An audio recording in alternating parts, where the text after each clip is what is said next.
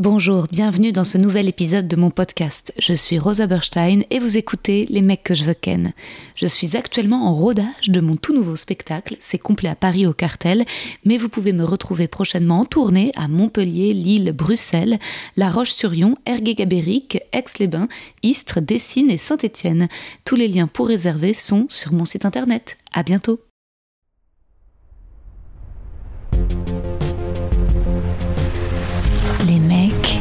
Les mecs, les mecs que je veux ken.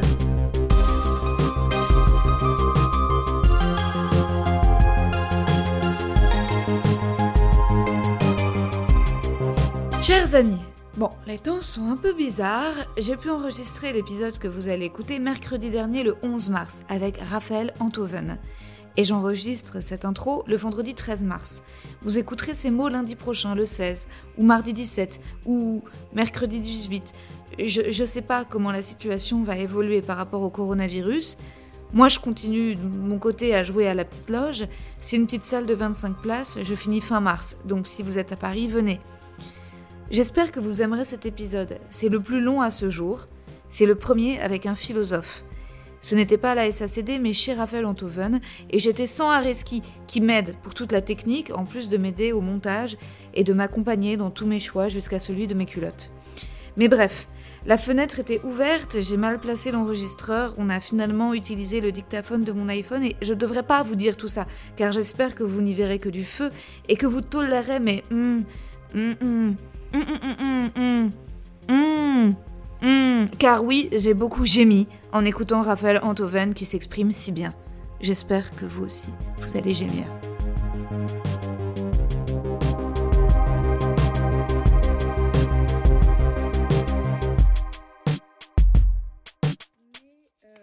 Pour mon podcast, euh, je commence euh, chaque épisode avec un poème pour mon invité. Donc, euh, je vais lire le vôtre. Alors, C'est le- c'est vous qui l'écrivez. oui, c'est moi qui l'écris. Enfin, Il euh, faut que je réagisse à ça. euh, bah, si vous voulez, après, euh, si vous avez le droit de réagir, bien entendu. Et alors, il faut dire Antoven ou Antoven Antoven. Antoven, voilà, c'est bien ce que je pensais. Alors, Raphaël Antoven. Alors, parler de Raphaël, exercice très difficile dans le détail. En deux mots, intelligence et beauté, un peu court. Parlez donc de mon désir pour Raphaël. J'aime Raphaël Antoven parce que je veux me voir en lui. Je veux lui ressembler et comme lui, avoir les mots pour exprimer que la lutte féministe universaliste ne se fera pas sans les hommes, oui à la mixité, oui au clitoris dans les manuels scolaires. Et non, non, non, rien à voir, mais non, la France n'est pas une dictature. La France, vous en parlez si habilement, Raphaël, que je me permets de vous citer. Le patriotisme, c'est la bienveillance qu'il faut avoir envers son propre pays pour regarder en face les crimes dont il s'est rendu coupable et les erreurs qu'il commet. Et c'est très fin que vous associez après le nationalisme à un communautarisme étendu à la nation. Cela doit être assez beau d'être aimé par quelqu'un d'aussi brillant que Raphaël Antoven. En interview, j'en ai regardé plein sur YouTube, vous prenez souvent, quasi tout le temps, des notes. Vous êtes malicieux, enfantin. Vous amenez de l'émotion au discours. Parfois vous avez un regard de chat, vous souriez, vous êtes tendre, vous avez l'air heureux. Parfois vous êtes cinglant et drôle, et toujours en vous exprimant comme un poète. Vous êtes libre, insolent, en colère. J'adore votre colère, elle me rassure. Est-ce que la philosophie ressemble à l'humour? Une force pour réfuter la pensée unique et résister aux bons sentiments, prôner le droit à la contradiction. Est-ce que faire de l'humour, comme de la philosophie, c'est oser faire un peu mal? C'est ne pas avoir peur de faire mal euh, au détour de- d'un texte dont ça n'est pas l'intention. Il arrive que l'humour fasse mal. Le, le premier exemple qui me vient à l'esprit, c'est le, c'est Guitry qui, qui était le filleul de Sarah Bernard, qui adorait Sarah Bernard, et qui euh, assiste à la première de l'Aiglon, où euh, chacun se demandait comment Sarah Bernard allait arriver puisqu'elle était unijambiste. Et elle devait jouer à 57 ans un jeune homme de 17. Euh, et, et donc chacun se demandait comment elle allait entrer en scène.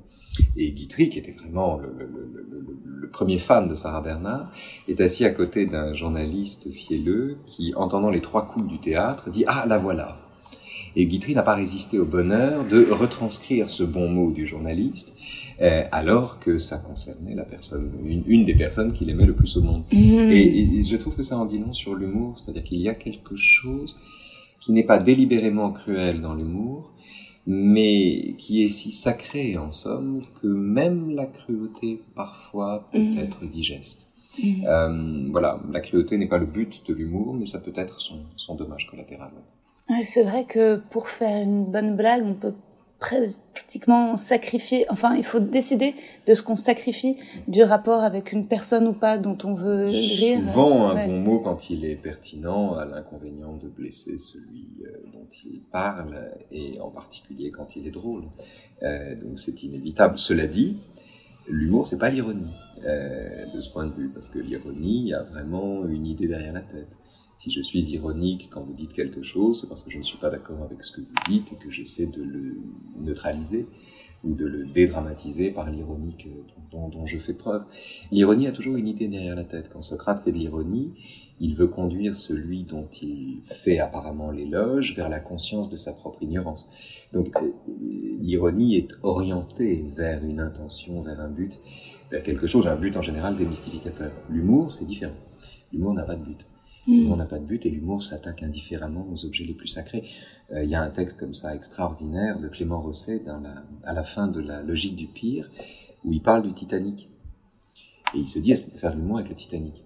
C'est une horreur, je veux dire. C'est une horreur, des milliers de morts, euh, des milliers de morts, puis un, au, au, drame humain s'ajoute évidemment un drame social, puisque chacun connaît l'histoire des gens de troisième classe qu'on a enfermés pour qu'ils coulent mieux. Ah euh, je savais pas ça. Mais oui, bien sûr, on a, on a fermé les portes parce qu'il n'y avait pas assez de cadeaux.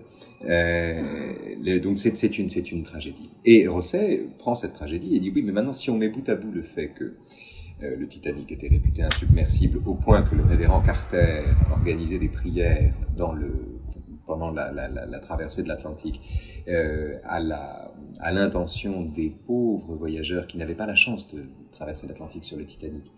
Quand on pense que le capitaine, Monsieur Smith, a ordonné d'aller plein gaz dans une mer infestée d'icebergs avant d'aller lui-même prendre un repos bien mérité. euh, quand on pense que euh, euh, le, le, le, la vigie qui était sur le, qui, qui devait voir l'iceberg n'avait pas de jumelle et donc a récupéré la jumelle euh, après avoir vu l'iceberg euh, et surtout a prévenu le bateau de la présence de l'iceberg après le choc, qui est un effet comique inusable. euh, et, euh, et, quand on ajoute à, euh, quand on ajoute à tout ça évidemment que l'orchestre a, a, joué plus près de toi mon Dieu au moment où ils avaient de l'eau jusqu'aux genoux, on s'aperçoit que cette catastrophe, que cette catastrophe épouvantable, même elle peut faire l'objet de l'humour euh, même elle, et que en cela l'humour est tout à fait destructeur, euh, destructeur et indifférent à l'objet dont il traite. Et en même temps, euh, rire de ce que vous racontez sur le Titanic, c'est pas rire des morts, c'est rire plutôt de la bêtise des hommes et un peu de leur vanité. Non, ça n'est pas rire des morts, c'est rire, c'est rire de la, de, de la, c'est rire de ce qui est drôle malheureusement dans cette catastrophe, c'est-à-dire l'humiliation du sentiment la, du sentiment trop humain qu'on va à coup de technique régler la totalité des problèmes de ce monde et se garantir à jamais euh, du, moindre, du moindre danger. L'humanité en 1912 était au bord d'apprendre que tout son optimisme était caduque, que le sentiment d'un progrès moral consécutif à un progrès technique allait disparaître euh, on est à l'aube d'une immense désillusion à ce moment-là, et le Titanic donne le là de cette désillusion et d'une technique qui échoue à régler les problèmes des hommes, mmh. et qui en pose d'autres. Mmh. Ah oui, c'est beau. Et euh, mais euh, par rapport à la philosophie, quand vous quand vous, vous faites des, des chroniques sur Europe 1 et que et, et ensuite ça, ça donne votre dernier livre, Nouvelle morale, ouais. vous prenez aussi est-ce que vous, est-ce que, comment vous dire, vous prenez un risque à chaque fois que vous adressez un sujet euh, Comment vous vous libérez euh, de la peur de déplaire? Je n'ai jamais eu la peur de déplaire. je n'ai jamais souffert de ça. Je n'ai jamais été handicapé par ça. Euh, dans la mesure où déplaire n'est pas un but. Mm. Déplaire n'est pas un but, mais déplaire peut être l'effet d'une démarche aussi honnête que mmh. possible. Si vous essayez d'être honnête, vous êtes fatalement conduit à vous faire à vous-même des objections. Mmh. Ou bien à faire à l'opinion majoritaire un maximum d'objections. Et donc vous vous exposez inévitablement au procès d'intention qui consiste à vous attribuer les intentions de vos constats. Mmh. Pour le dire simplement, imaginons que je fasse une chronique sur l'égalité salariale homme-femme, mmh. en expliquant que rien n'est plus souhaitable, que le fait même que l'égalité salariale homme-femme ne soit pas encore entrée dans les, dans les lois, euh, enfin, ne soit pas encore obligatoire, est, une évidence, est un, est, une, est un archaïsme sidérant dans une démocratie, euh, mmh. une vieille démocratie comme la nôtre. Euh, donc il y a là quelque chose d'aberrant. De, Mais si tout en disant ça, je fais valoir que si on impose l'égalité salariale homme-femme en 24 heures ou en une semaine ou à coup de décret, les entreprises n'ayant pas les moyens de financer ça, euh, eh bien, on se retrouverait euh, aussitôt dans une situation très compliquée avec des millions de chômeurs supplémentaires. Si je fais valoir ça, mhm. on m'accusera non pas de tirer les conséquences de quelque chose que je souhaite, mais de présenter comme impossible quelque chose qu'en réalité je ne souhaite pas. Mmh, mmh, mmh, euh, et on fera de mon, on fera de mon Si je ne suis pas euh, d'accord avec la, la, la euh, conformation du réel au désir que d'autres en ont, les gens qui ont ce désir-là verront dans ma parole une parole hostile. Et on revient au Titanic parce qu'en fait, c'est encore plus dur peut-être de parler euh, d'égalité salariale et de féminisme quand c'est tellement à vif euh, dans les cœurs et les esprits mhm. que de faire euh, une blague sur le Titanic oui. ça veut dire un siècle. Oui, c'est vrai, mais mm. sauf qu'il faut le faire quand même. Mm. Euh, dans, dans, dans Zadig, Voltaire dit, ce fameux chapitre 6, il dit il vaut mieux hasarder de, de, de, libérer un coupable que d'emprisonner un innocent. Euh, ce qui est le credo en vérité de toute démocratie. Voltaire écrivait avant la démocratie, mais, mais, clairement c'est le credo de toute démocratie. Une démocratie se caractérise comme le régime où la loi préfère, dans le doute, libérer un coupable que, dans le doute, emprisonner un innocent. Les Khmers rouges se donnaient le précepte exactement inverse. Dans le doute, il vaut mieux emprisonner un innocent. On sait jamais. Euh, exactement, il prenait frontalement le, contre-pied du point de vue de Voltaire dans Zadig, c'est fait partie des principes euh, du Campuchea démocratique. Euh, emprisonnons les innocents au cas où, ou en tout cas les, les, coupables possibles. Il n'y a plus de présomption d'innocence, on vit sous le régime de la, présomption de culpabilité. Donc évidemment, en matière de féminisme, quand vous faites valoir ça, quand vous dites que la présomption d'innocence est mise à mal par un slogan qui range indifféremment dans le même sac à pu euh, Frédéric Aziza et Harvey Weinstein, ou Tariq Ramadan et Jean-Claude Duss, euh, quand, quand c'est un quand, quand le, le, discours euh, est si généralisateur et si vengeur qu'il qu'il invisibilise les vrais les véritables prédateurs en les mettant sur le même plan que des braves types qui n'ont pas fait grand chose de mal, en tout cas qui n'ont rien fait de criminel, euh, quand on fait cela, euh, on remplace ce qui, ce qui est par ce qu'on a envie d'y voir, et surtout, surtout, on joue avec la présomption d'innocence.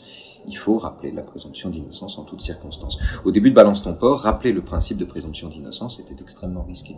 Mm. C'était impossible de le faire sans passer pour un défenseur du patriarcat. Mm. Et on n'est pas un défenseur du patriarcat, on est un défenseur de la liberté. Mm. La liberté, dans ces cas-là, c'est la liberté pour quiconque de se défendre. C'était tout, d'où l'enjeu de l'histoire Adèle Haenel. Mm. Adèle Haenel emprisonnait Christophe Ruggia dans un dans le discours qui est le sien sans lui laisser la possibilité de se défendre en racontant son histoire et en refusant de porter plainte. À la seconde où elle porte plainte, elle le met l'autre en situation de se défendre et à partir de là, on est dans un débat dont la conclusion est recevable et permettrait peut-être de changer un peu les mentalités. Oui, alors Adèle Haenel, elle s'est justifiée de pas être allée d'abord à la justice pour justement faire action et, dénoncer le système judiciaire français. Mm-hmm. euh, euh, c'est ce que c'est ce que disent c'est ce que disent certaines féministes dans un article qui est sorti là dans le Monde par rapport aux avocates qui voulaient mhm. justement redéfendre la, la présomption d'innocence et moi je suis très partagée sur le sujet mais avant tout très enthousiasmée parce que j'ai l'impression d'apprendre plein de choses en ce moment et l'impression d'affirmer mon féminisme euh, et que même si j'ai rarement eu l'occasion de le faire autant, ouais, dire. Ouais, euh, aussi. Je me suis rarement senti aussi féministe depuis qu'on me fait le procès de défendre le, le patriarcat.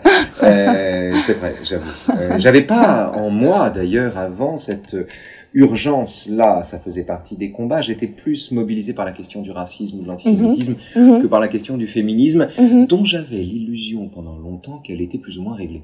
Euh, illusion terrible, illusion coupable. Euh, et, mais je me suis découvert féministe à la seconde où le féminisme lui-même s'est présenté comme partiellement en tout cas, ou pour une partie de lui-même, comme une doctrine absolument communautaire, mm. différentialiste et, et, et, à mon avis euh, anti-républicaine. Donc euh, c'est à ce moment-là que l'exigence d'un féminisme républicain ou universaliste s'est fait est apparue en moi. Mm. J'avais pas ça avant. Ah, J'y pensais pas. Oui, oui. J'y pensais pas. Mais sur le cas d'Adèle Haenel, c'est très important. Euh, quand elle dit je, je, je, ne veux pas porter plainte parce que l'institution judiciaire ne nous est pas favorable, mm. il y a deux inconvénients à ça. Le premier, c'est qu'évidemment, elle dit quelque chose en mettant les gens dont elle parle dans la situation impossible d'avoir à s'en défendre, puisque comment mm, mm, si, je, si, je, vous dis vous faites n'importe quoi, vous allez me dire non, qu'est-ce que c'est que le contraire de n'importe quoi? Je ne peux pas vous défendre. Donc je vous enferme dans une idée. Euh, et surtout, vous ne donnez pas, vous privez l'institution judiciaire de la possibilité de montrer qu'éventuellement elle marche en la privant de cet exercice. Euh, vous faites ça. Et deuxièmement, surtout, et c'est ça qui est problématique, vous ne faites rien avancer. Mm. Vous ne faites rien avancer puisque vous, vous ne faites que jeter l'opprobre sur un homme qui le mérite peut-être. Mais dans un état de droit, c'est à la justice de dire s'il le mérite. Donc la seule chose que vous ayez fait dans ces cas-là, euh, c'est que vous avez pour vous-même, ce qui est très important, libéré une parole qui devait être dite, mm. mais qui, quand elle n'est pas suivie d'un processus euh, juridique, euh, est une parole totalitaire. Euh, qui prive l'autre de la, de la possibilité de se défendre. C'est ça une parole mm. totalitaire. C'est quand vous attaquez quelqu'un tout en l'immobilisant. Eh ben, c'est le point de vue du philosophe, c'est passionnant, mais c'est vrai que, en tout cas, euh, elle a levé le voile sur quelque chose qui ne paraissait pas si grave, en disant c'est grave quand même. Après, apparemment, la journaliste Mediapart qui a fait l'enquête sur plusieurs mois a souvent contacté Christophe Ruggia pour, euh, pour, pour s'exprimer, pour parler. Et d'ailleurs, il a fini lui aussi par justement euh, avoir euh, ou par son avocat une réponse. Bon. Mais c'est en tout cas, euh, alors moi je, je suis en, un peu disputée avec mon père en ce moment qui lui est un anti-Adèle mais mais ah oui. ouais, mais de façon tellement agressive que, ce que, ce que je mm. ne suis pas, euh, ce que je ne suis pas. D'abord, mm. il faut une reine à ce combat. Mm. Ouais. Il faut une reine à ce combat et d'autres auraient pu occuper cette place. Et c'est finalement Adèle Haenel qui, d'une certaine manière, et pardon de le dire comme ça, a remporté le morceau. Mm. Euh, et, et, sera la, la, la Jeanne d'Arc ou la figure mm. de proue de ce combat. Ça aurait pu être Marina Foy, ça aurait pu être d'autres personnes. Non, ce sera vraisemblablement Adèle Haenel. C'est elle qui s'est euh, imposée par la qualité de son témoignage, euh, par la virulence de ses réactions et par le contexte aussi à l'intérieur duquel les choses se sont se sont passées. Mm. Euh, donc clairement, c'est elle, aujourd'hui, il y avait là un kairos, une occasion, et elle l'a elle l'a saisi, et elle a incarné un combat, et c'est en cela, je crois, qu'on peut difficilement être hostile euh, mm. à ce qu'elle fait ou à ce qu'elle dit. Et vous avez raison de parler d'une... C'est pas simplement une libération de la parole, c'est le rappel que certaines choses qui semblent anodines sont en réalité très graves. Mm, et ça, ça, c'est très important de le dire quand je défends la présomption d'innocence, justement, je ne défends pas le patriarcat. Mm. Je ne suis pas en train de dire qu'il n'y a pas mm. de patriarcat, ou qu'il n'y a pas de discours misogyne consistant à dire que les complaintes ou que les plaintes des femmes ne sont que des complaintes. Mm, euh, je ne suis pas en train de dire que cette parole-là, euh, enfermante, séculaire, millénaire, n'existe pas. Bien sûr qu'elle existe et il faut la malmener et c'est d'une certaine manière sur le terrain de la publicité et des réseaux sociaux que cette parole-là peut être mise à mal. Mm. Mais il ne faudrait pas non plus donner raison aux gens qui pensent comme ça mm, mm, en, en basculant dans un excès où c'est le droit qui ferait les frais de la lutte. Euh, MeToo est une victoire qui court le risque d'être vaincu par sa victoire. Mhm, mhm. qui s'expose par la victoire qui est la sienne. Si le mouvement, et c'est ce qui s'est passé d'ailleurs dans une certaine mesure, se dévoie ou est dévoyé en une critique de toute forme de, de, de comment dire, en la, en, la, en, la, critique du genre masculin, ah oui, oui. ou bien euh, dans le, le, le, en présomption de culpabilité ou bien euh, dans le refus d'entendre un, un, témoignage dissonant comme celui de, de Samantha Gemer, ou bien euh, comme celui de, du, du, fils aîné de Woody Allen. Euh. Voilà. Euh, le fils aîné. Ah, donc pas lui. Euh, pas, pas, pas celui qui l'accable, celui qui le défend. Ah oui, d'accord, oui, oui. Alors oui, j'ai plus son nom. Il y a l'histoire dans laquelle il dit Dylan, je crois. Non, Dylan, c'est la fille. c'est la fille. Ouais. Euh, non, celui qui, qui, qui, le défend et dans lequel il explique que. Euh, oui, c'est leur mère. Son, père n'étant ouais. rien, n'étant rien pédophile et que c'est une construction de sa mère. Mm, mm, mm, Ce que je veux dire, c'est que euh, le mouvement peut être vaincu par sa propre victoire si euh, avide de rétablir la justice là où il n'y en avait pas, ou là où il y avait une injustice, il le fait aux dépens du droit qu'ont les individus de se défendre, d'être libres, ou bien de faire valoir leur propre version des faits. Mmh. Et en somme, quand on critique MeToo, on défend MeToo. Mmh, bien sûr, bien sûr. Euh, c'est un mouvement qui a besoin d'être critiqué. Le problème, c'est qu'il ne le supporte pas. Even on a budget, quality is non-negotiable. That's why Quince is the place to score high-end essentials at 50 to 80% less than similar brands. Get your hands on buttery soft cashmere sweaters from just 60 bucks, Italian leather jackets, and so much more. And the best part about Quince, they exclusively partner with factories committed to safe, ethical, and responsible manufacturing. Elevate your style without the elevated price tag with Quince. Go to quince.com slash upgrade for free shipping and 365-day returns.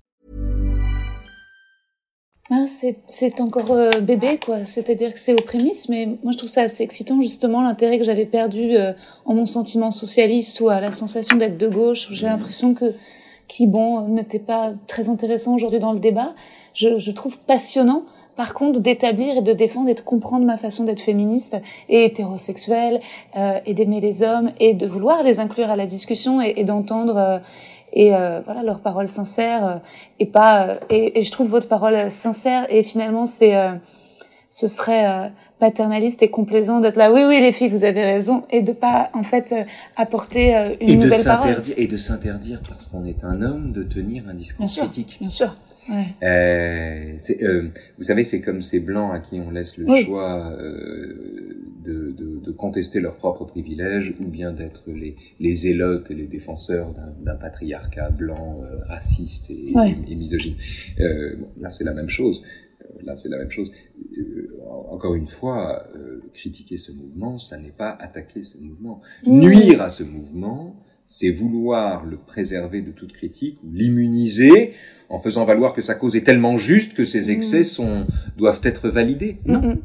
Non, aucune cause, si juste soit-elle, euh, ne doit valider ses propres excès, non pas pour des raisons morales, mais pour des raisons d'efficacité. Pour des raisons d'efficacité, le mouvement sera plus efficace s'il passe un compromis avec le droit, à mon avis. Si c'est la loi qu'il fait évoluer, en même temps que les consciences.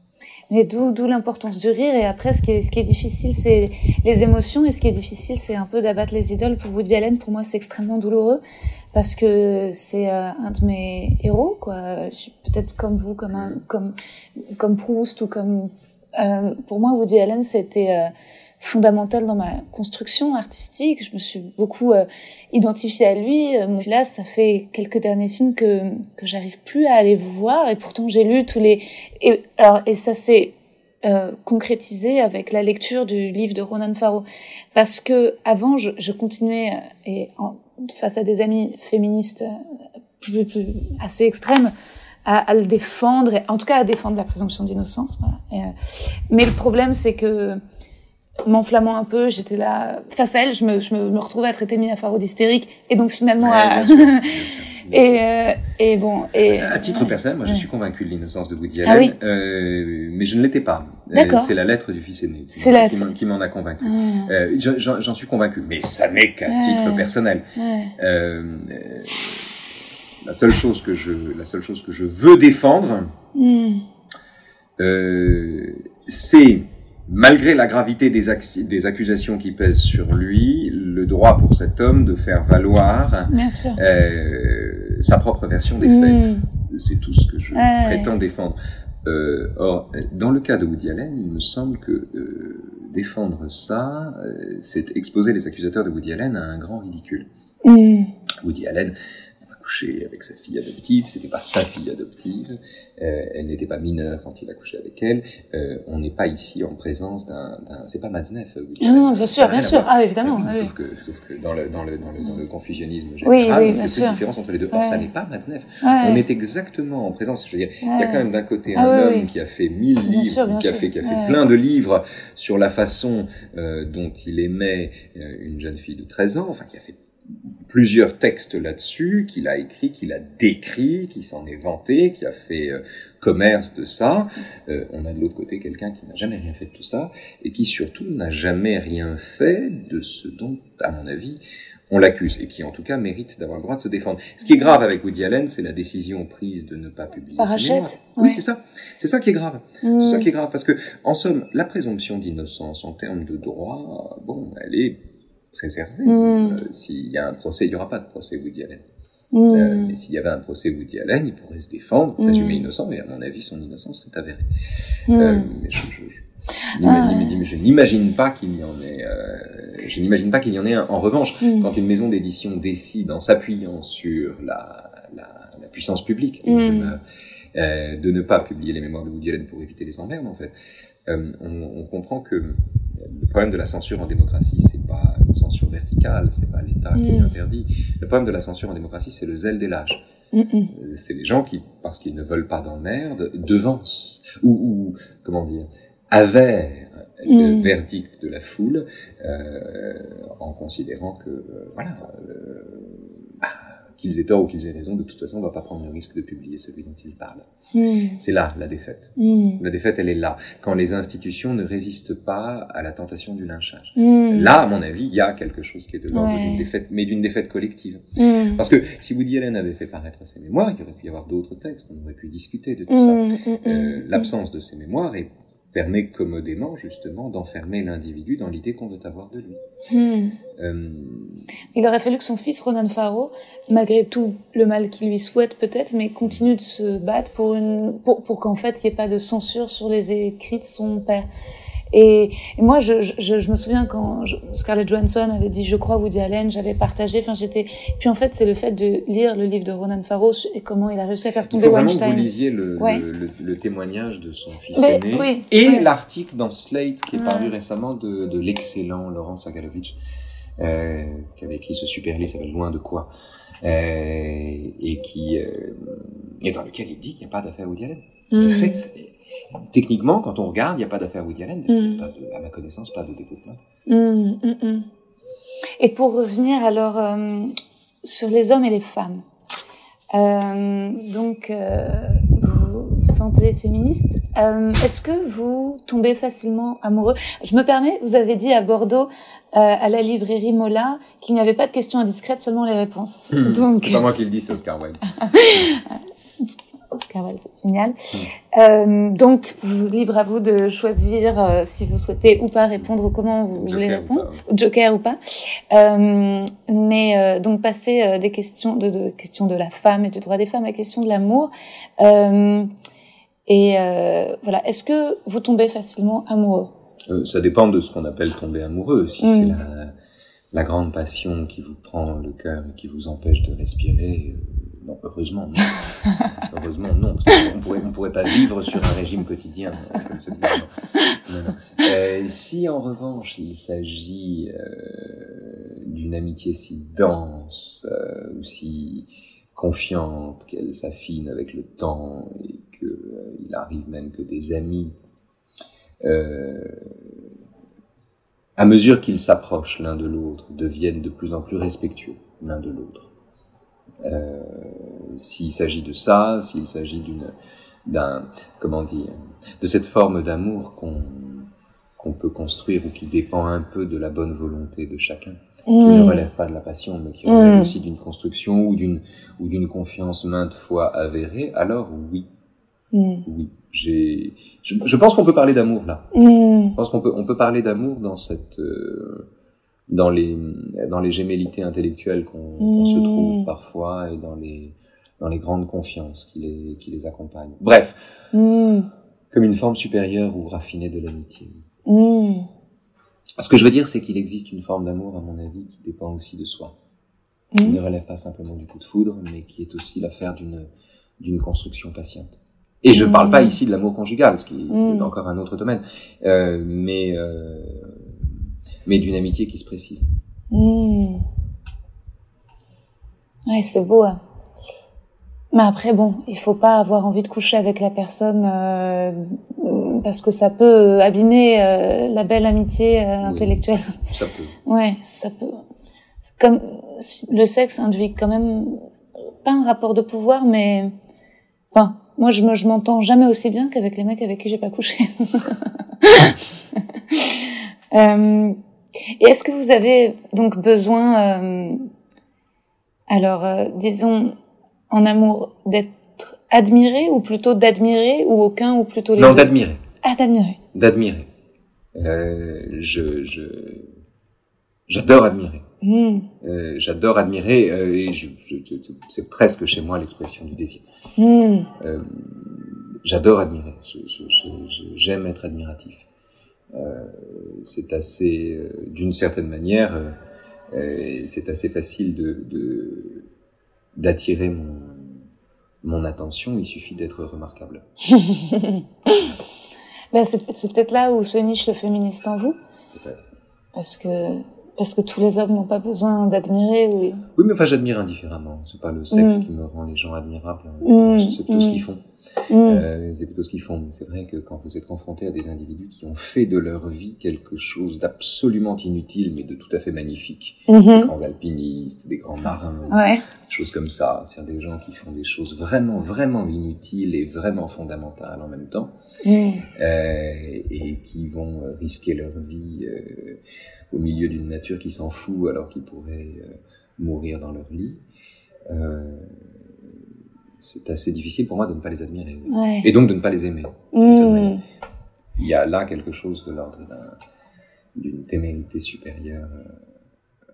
Oui, est-ce qu'on peut parler de désir? Je ne sais pas, mais d'admiration, mmh. oui, incontestablement. Et comment vous vivez euh, le désir des femmes sur vous? Parce que quand même, même quand on voit sur YouTube les, les femmes qui vous interviewent, qui viennent vous écouter, euh, il y a... Bah, c'est rarement à moi-même qu'on s'adresse dans ces cas-là, c'est plutôt à l'image qu'on en a, ou à l'idée qu'on s'en fait. Euh, euh, c'est un malentendu d'ailleurs comparable à la haine.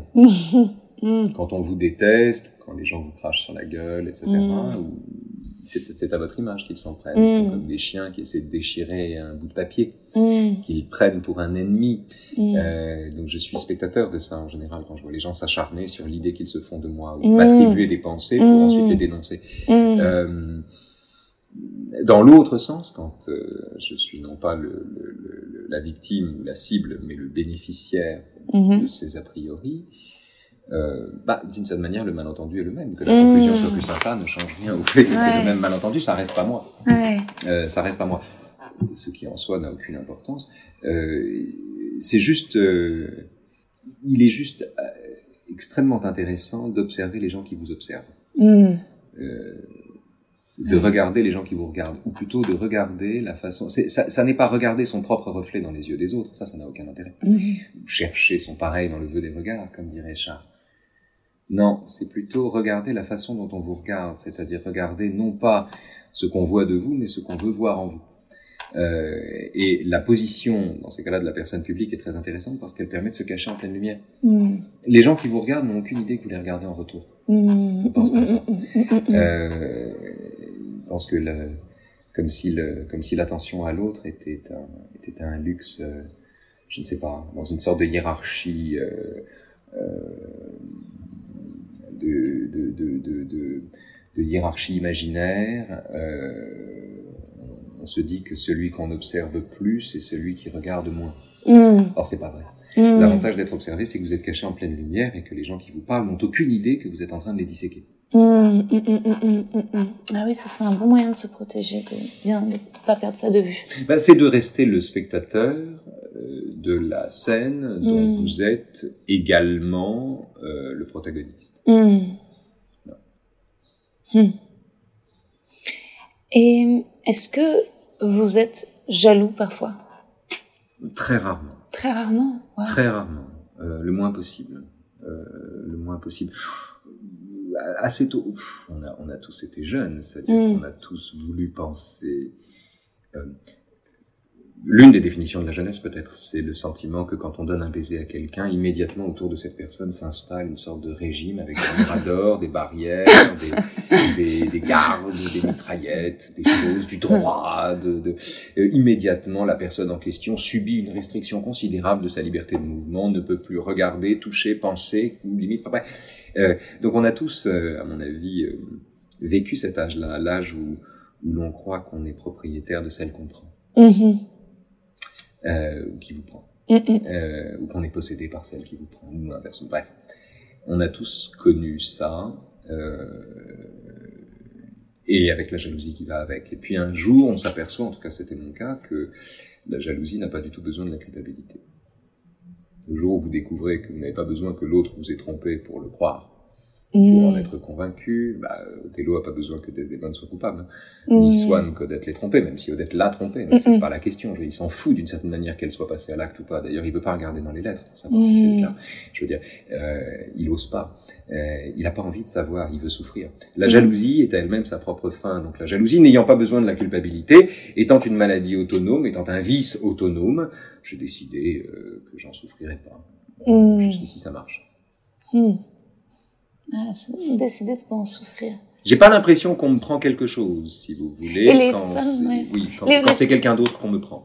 Et les femmes ne vous réclament pas d'être jaloux la, la, demande de jalousie, il arrive parfois, mais pas, mm. pas à moi, mais à, à, toute personne. On, on, on confond euh, aisément, d'ailleurs c'est le c'est comme ça que la jalousie, c'est le, le, miel de la jalousie. C'est comme mm. ça qu'on fait passer l'absinthe de la jalousie. On confond aisément la jalousie ou l'expression de la jalousie avec un sentiment amoureux. Ouais. Ah, s'il souffre, c'est qu'il me désire. Mm. C'est pour ça qu'on veut faire souffrir les gens. Euh, je ne suis pas certain que ce soit l'autre qu'on désire quand, quand, quand, quand l'autre nous fait souffrir. Ce que je veux dire, c'est que le sentiment euh, que l'autre nous trahit, nous manque, euh, nous abandonne quand il tourne son regard ailleurs, cette étrange dépossession alors qu'on est propriétaire de rien, mm. euh, n'est pas chez celui qui l'éprouve l'expression du désir, c'est plutôt l'expression du désarroi. Mm. Euh, donc je m'étonne qu'on prenne la jalousie pour euh, l'expression d'un désir, alors que la possession dont elle témoigne en général pourrait, à la limite, faire l'économie du désir. Il y a mm. combien, combien de jaloux ne couchent pas avec leur femme? Mmh. Ouais, bien sûr, bien sûr.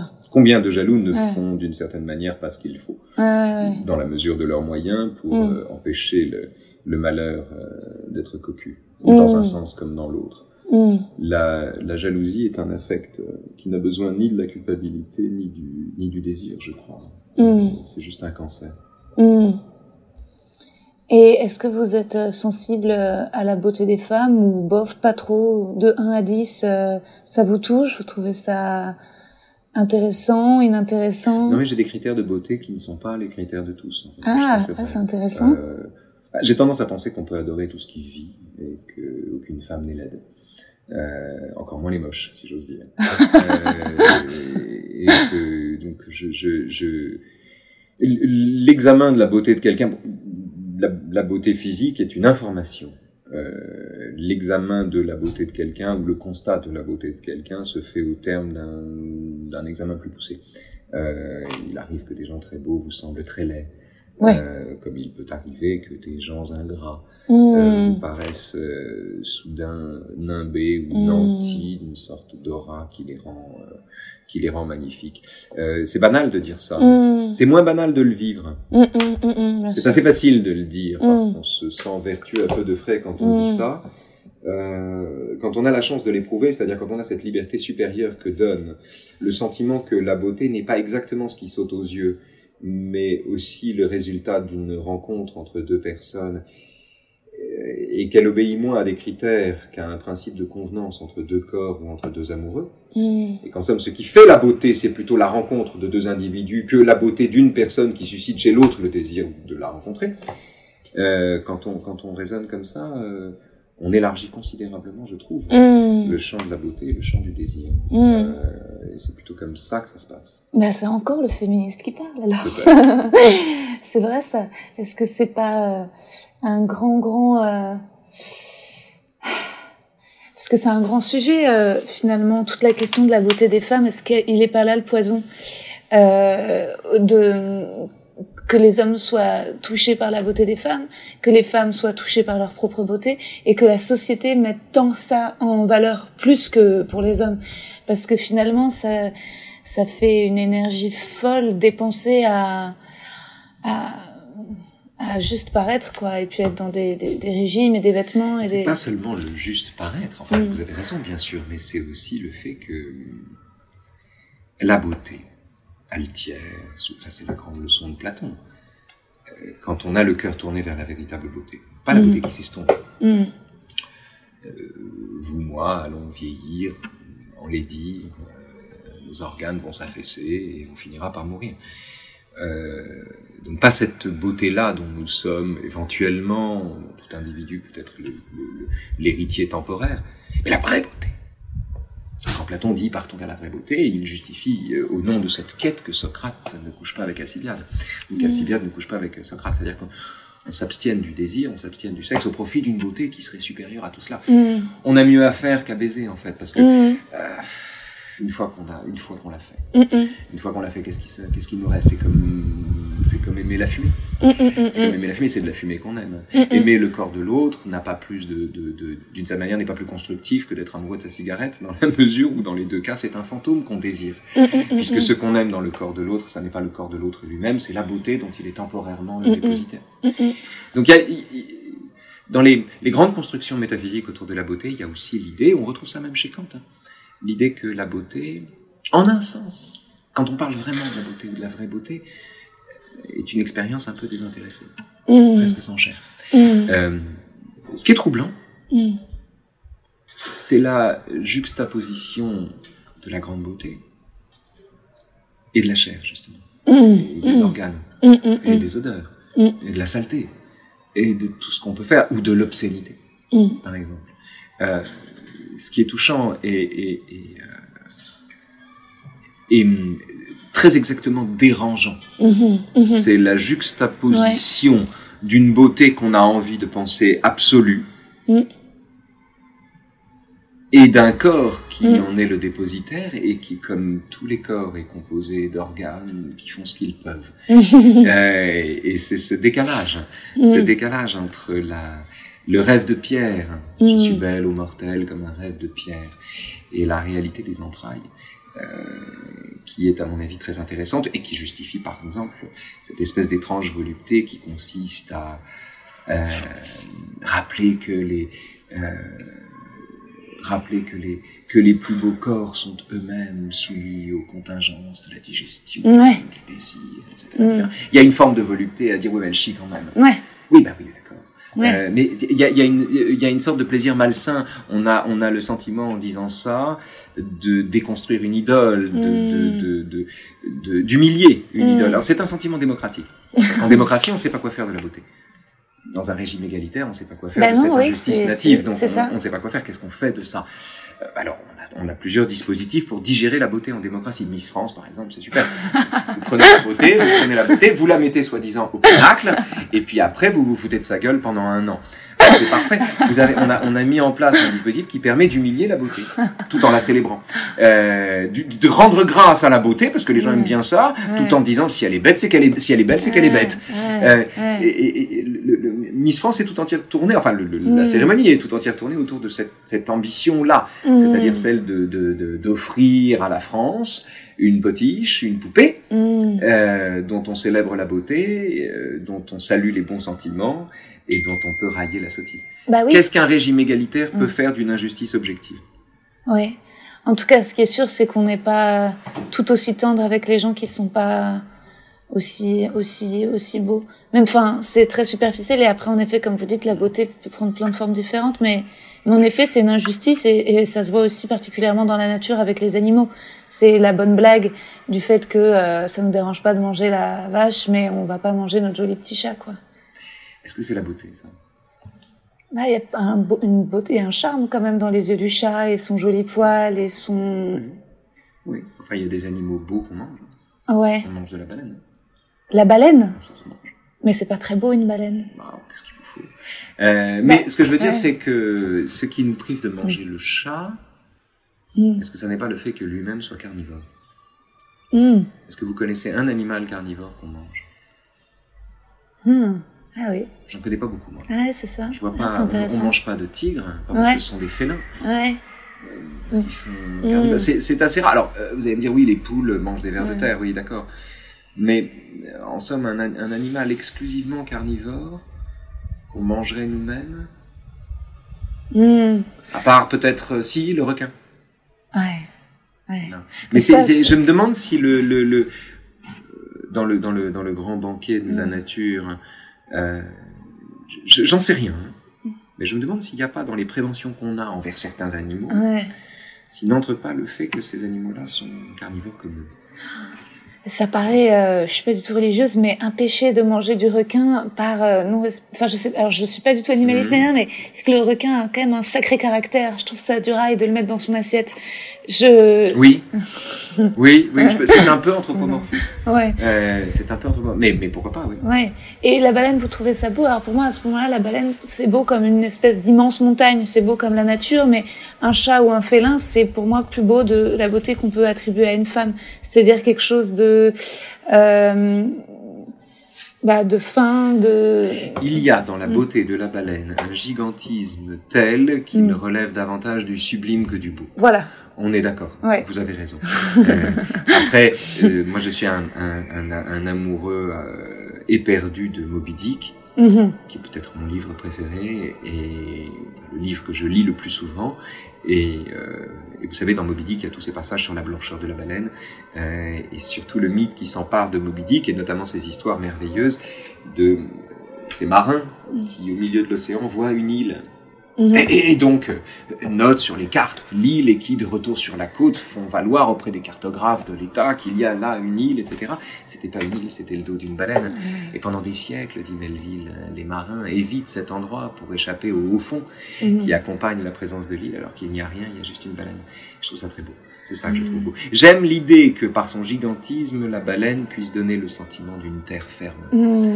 Euh, mais on est effectivement dans une beauté qui est une beauté métaphysique, qui engage mmh. d'autres choses, et puis qui fait dans Moby Dick de la baleine le symbole de toutes les réponses qu'on n'a pas. Mmh, bien euh, sûr. Donc c'est encore autre chose. Non, vous avez raison. Il y a euh, dans le dans la la beauté d'un félin mmh. ou la beauté féline d'une femme. On est à la lisière de, de, de, de, de l'évidence de la beauté. c'est ça. Il n'y a pas de doute. On sait que c'est beau, pas de doute. On regarderait comme un, comme un clown ou comme un type bizarre, celui qui dirait bah non, elle est moche, ou non, un tigre, c'est laid, ou je ne sais pas. Voilà. Mm.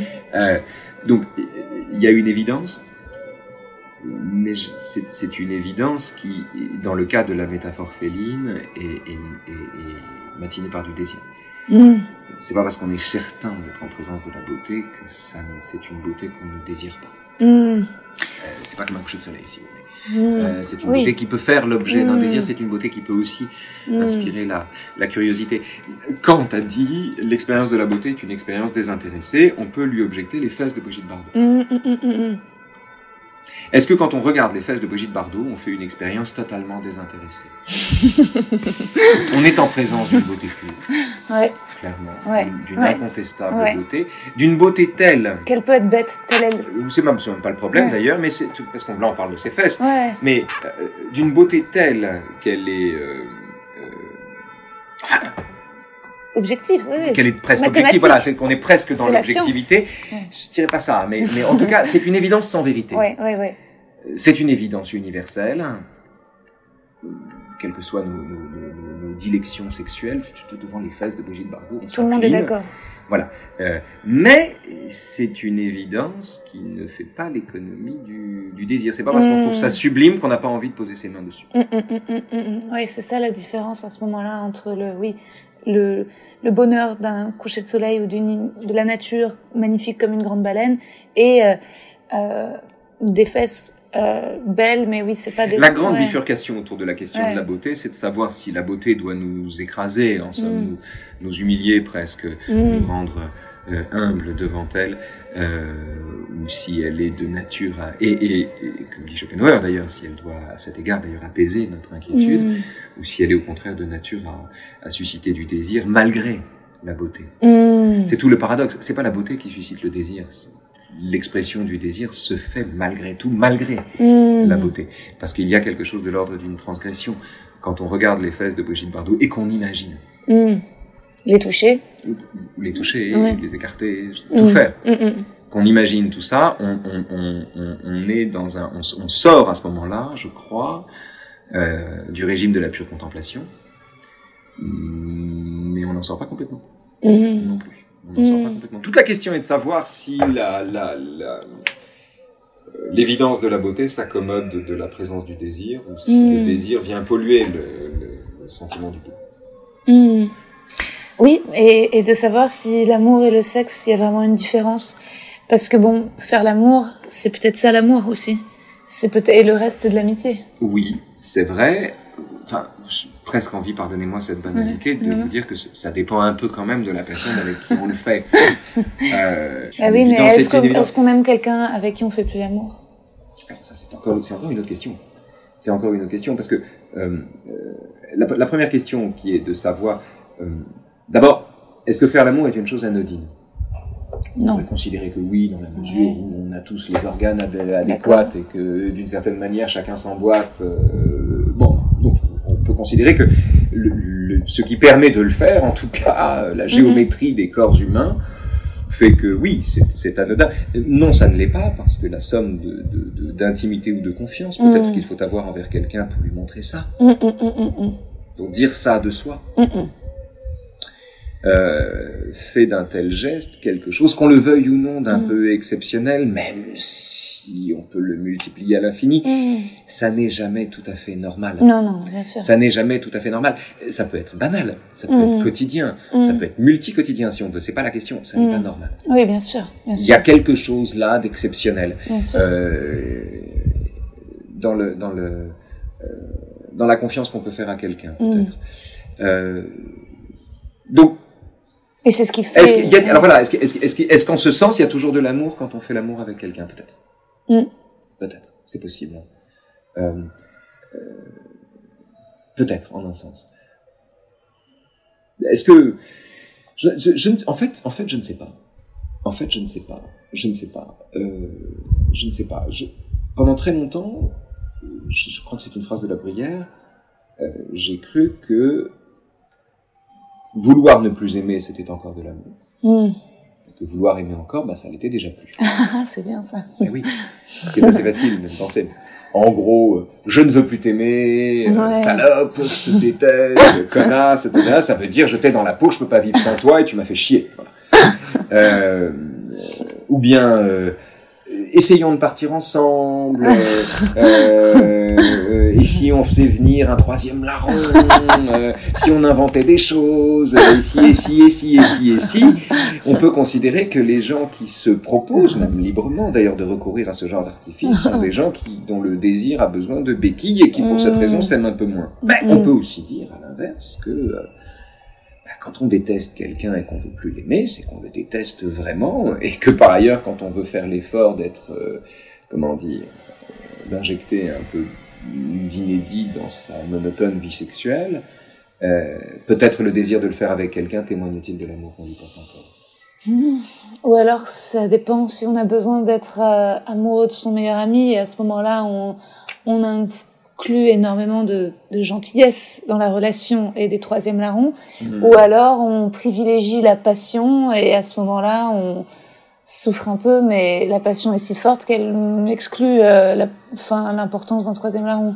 Oui, il y a aussi l'effet d'hypnose de la passion qui fait que quand on l'éprouve, on peut avoir le sentiment qu'elle se suffit à elle-même et qui nous laisse bien démunis le jour où on sent bien qu'elle est déjà un peu estompée. Mm. Comme le bonheur, si vous voulez. C'est mm. difficile d'être heureux sans se demander combien de temps ça va durer. Mm. Donc c'est assez rare d'être pleinement heureux ou d'être pleinement dans la passion. De désirer totalement quelqu'un sans, se, sans devancer le moment où on le désirera moins, c'est une, c'est une difficulté. en fait, c'est comme si l'amour, comme le bonheur d'ailleurs, demandait de notre part une certaine forme d'ignorance. Ouais, et c'est ce qui est douloureux, je trouve, dans la passion, c'est la voir après avec le temps. Moi, ça m'est arrivé récemment de dîner avec un homme avec qui j'avais eu une histoire passionnelle, mais il y a quatre ans. Mhm. Et en redinant avec lui, je me suis rendu compte que je le trouvais euh, assez. Vous l'avez décristallisé. totalement. Et en fait, ça m'a fait de la peine. Euh... Ça vous a fait de la peine? Oui. Pourquoi? Bah parce que je me suis dit, mais c'est fou quand même euh, d'être. Moi, je m'en suis voulu d'avoir pu aimer autant quelqu'un d'aussi orgueilleux, d'aussi vain, d'aussi prétentieux, de pas si intelligent que ça. De... Mais c'est parce que peut-être est-ce que l'erreur n'était pas de, de considérer que les sentiments que vous aviez pour cette personne venaient de qualités objectives? Hmm. On peut aimer un connard. Hein. Ouais, voilà. enfin, je veux dire, on peut aimer un connard comme on peut, comme on peut aimer quelqu'un de bien. Mais je ne suis pas sûr que ce soit hmm. le fait de sa connardise ou bien le fait que ce soit quelqu'un de bien qui le rend véritablement aimable. Est-ce qu'on aime euh, pour si la personne que vous aimez vous demande imprudemment pour quelle raison vous l'aimez, oui. vous répondez. Bonjour raison, oui. Bah, si vous donnez des raisons aux sentiments que vous éprouvez, vous exposez votre sentiment à, disparaître mm. dans les raisons que vous lui donnez, mm, euh, mm. avec les raisons que vous lui donnez. Est-ce que le constat de la médiocrité de celui que vous regardez avec des yeux dessillés mm-hmm. Est-il un jugement sur la personne? Est-il un jugement sur vous? Ou est-il la preuve rétroactive du fait que euh, non seulement l'amour aveugle, mais qu'il est si puissant parfois qu'il mm. arrive à, à, habiller des mendiants? Ouais. Mm. When it comes to your finances, you think you've done it all. You've saved, you've researched, and you've invested all that you can. Now it's time to take those investments to the next level by using the brand behind every great investor, Yahoo Finance. As America's number one finance destination, Yahoo Finance has everything you need, whether you're a seasoned trader or just dipping your toes into the market. Join the millions of investors who trust Yahoo Finance to guide them on their financial journey. For comprehensive financial news and analysis, visit yahoofinance.com, the number one financial destination, yahoofinance.com. Ouais. Et que, et que la vision ensuite euh, déshabillée de l'amour est, est, assez. Euh, assez euh... C'est tout le paradoxe d'ailleurs. Les gens avec qui on a envie de faire l'amour sont des gens qu'on a mille fois habillés. Mmh. Mille fois mmh. revêtus de toutes les tenues les plus flatteuses. Quand je parle des tenues, je mmh. parle des tenues mentales. Ce sont les gens qu'on a ornés de toutes les qualités qui ne sont pas les leurs. C'est quand même étrange de penser que plus quelqu'un inspire du désir, plus on a envie de le ou de l'avoir toute nue, de tout savoir, de fouiller, d'être euh, là. Euh, plus, quand un tel désir s'accompagne de sentiments, ce qui est souvent le cas, euh, on a préalablement revêtu la personne de toutes les qualités qu'elle n'avait pas. Mmh. C'est fou comme on habille les gens qu'on veut déshabiller. c'est beau. Et alors, je sais pas, euh, ma mère m'a dit que ça vous ferait rire euh, que je vous lise un petit texte que j'avais écrit sur Piotr Pavlensky, mais je sais pas. Alors, vous avez parlé de Pavlensky ah, avec elle. Euh, non, on était, on était en plein, on était en pleine ambiance Pavlensky le jour où on Oui, c'est ça. Bah oui, puisque c'était là des Griveaux tombés, c'est ça. Ouais. Buzyn venait d'arriver. donc, voilà, donc Pavlensky, une espèce de diable russe. Ouais, ouais. Comme ça.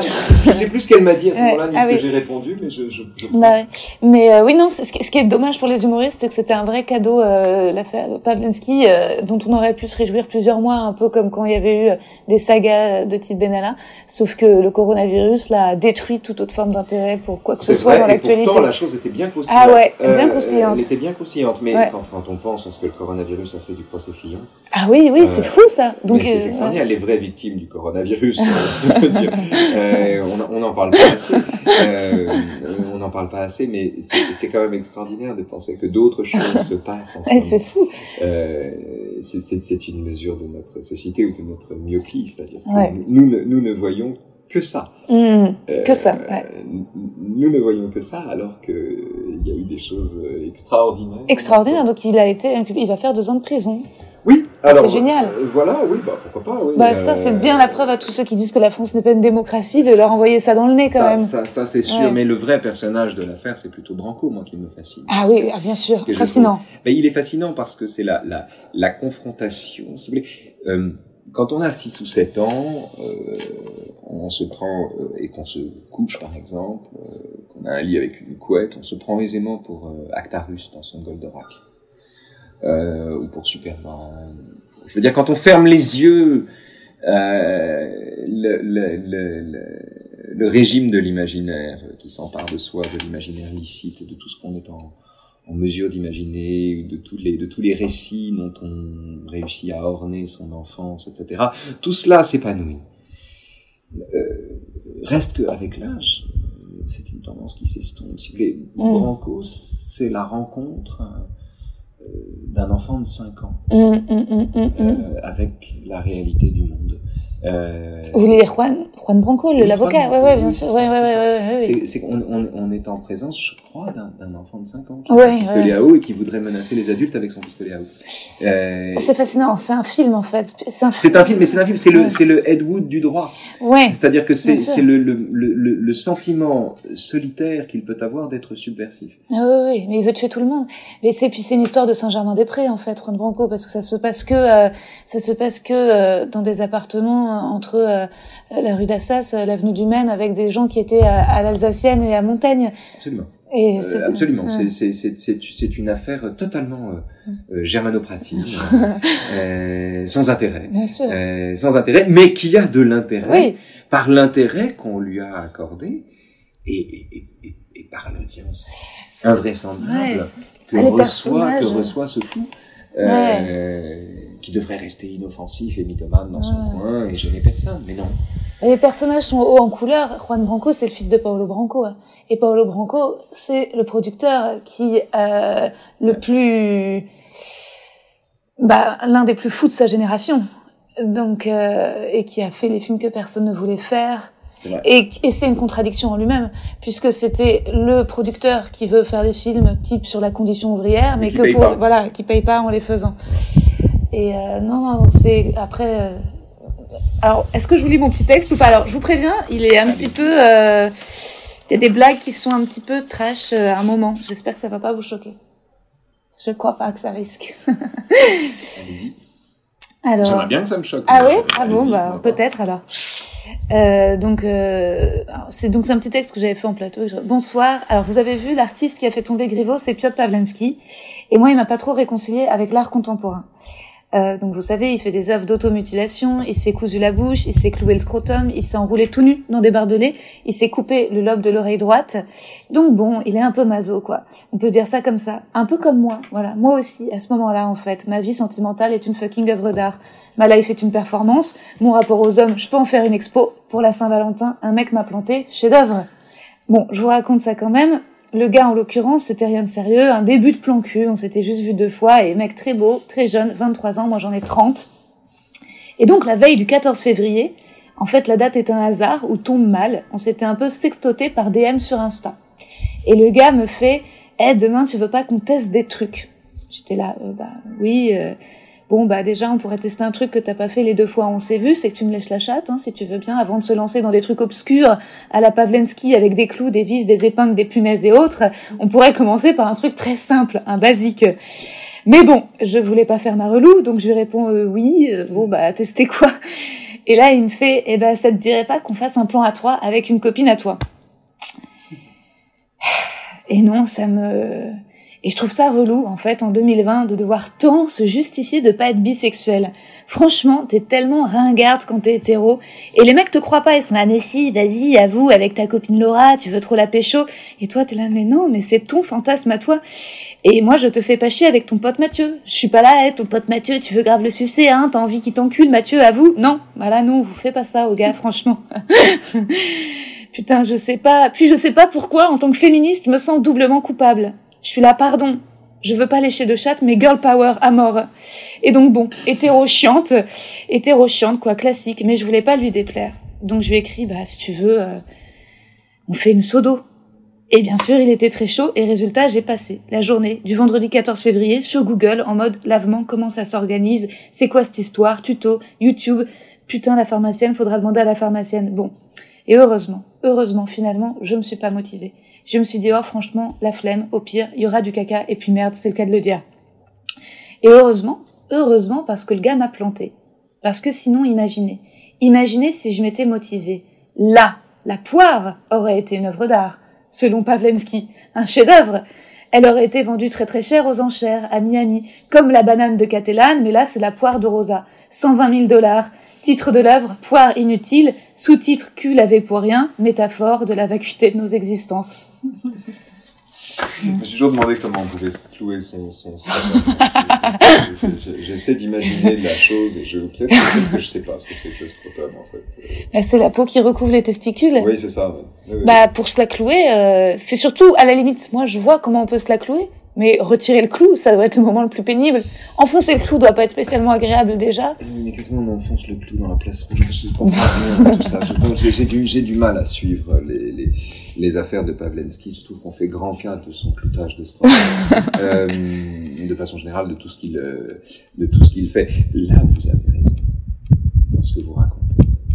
Euh, à mon avis, hein, c'est, euh, c'est cette, euh, c'est l'implicite culpabilisation. C'est-à-dire que, en fait, on prend une liberté pour une norme.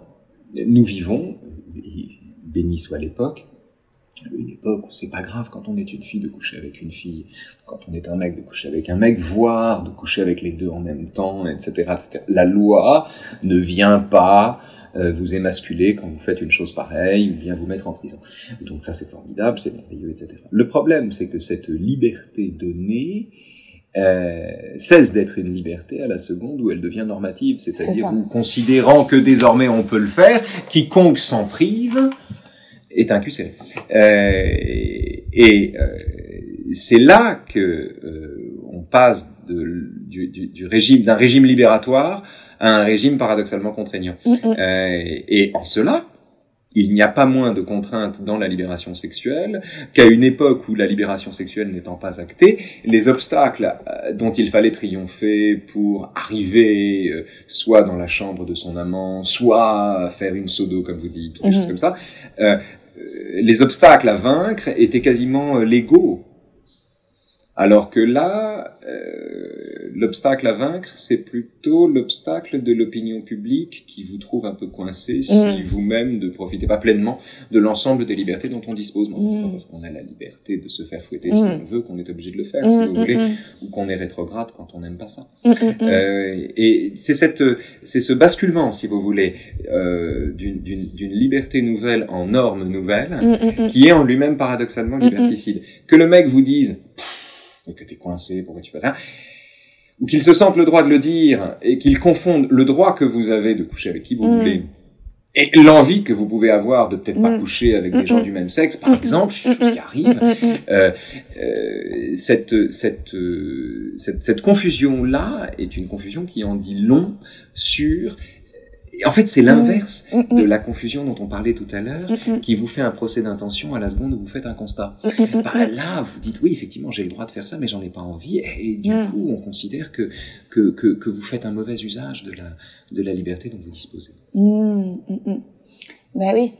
C'est pour ça, moi je pense que ce qui est important, c'est d'être sincère et sincère avec ses désirs, mais euh, c'est voilà, si on n'a pas envie. Mais c'est vrai que par effet de mode, et notamment en ce moment dans le milieu de l'humour, toutes les meufs sont un peu bi.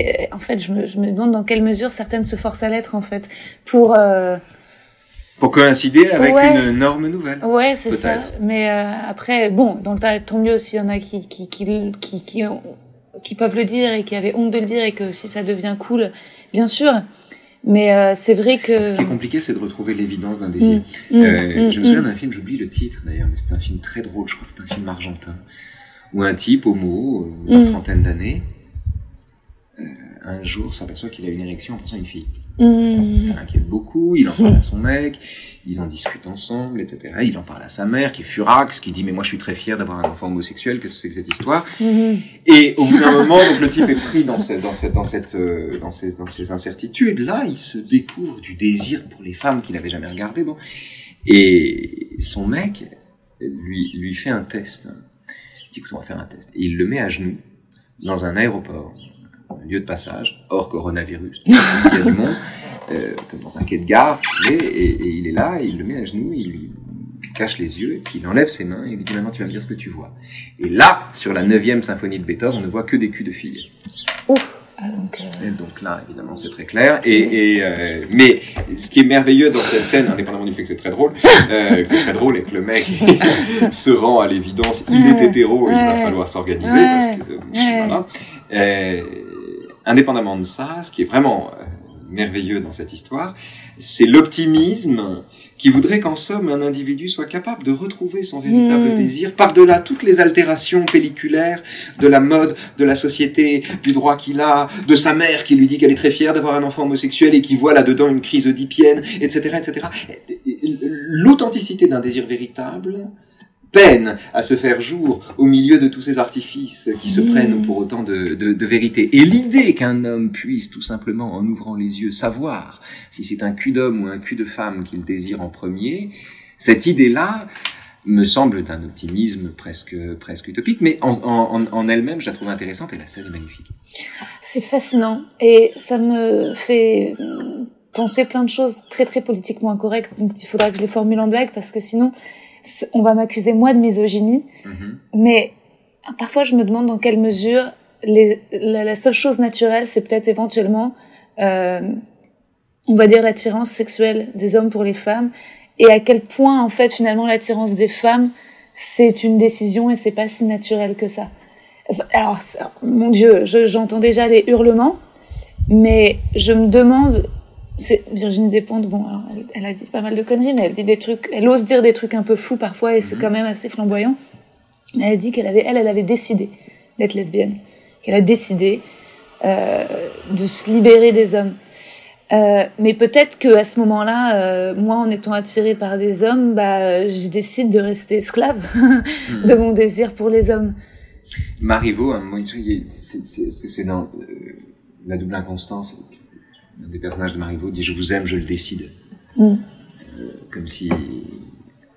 Et en fait, quand elle dit ça, quand elle dit Je vous aime, je le décide, elle laisse entendre Je vous aime, j'y suis décidé. Mm. Euh, j'y suis décidé, c'est-à-dire je le décide, je, je, je, ne fais que consentir à un sentiment devant lequel je n'ai pas le choix, mm, euh, face auquel je n'ai pas le choix que de me soumettre.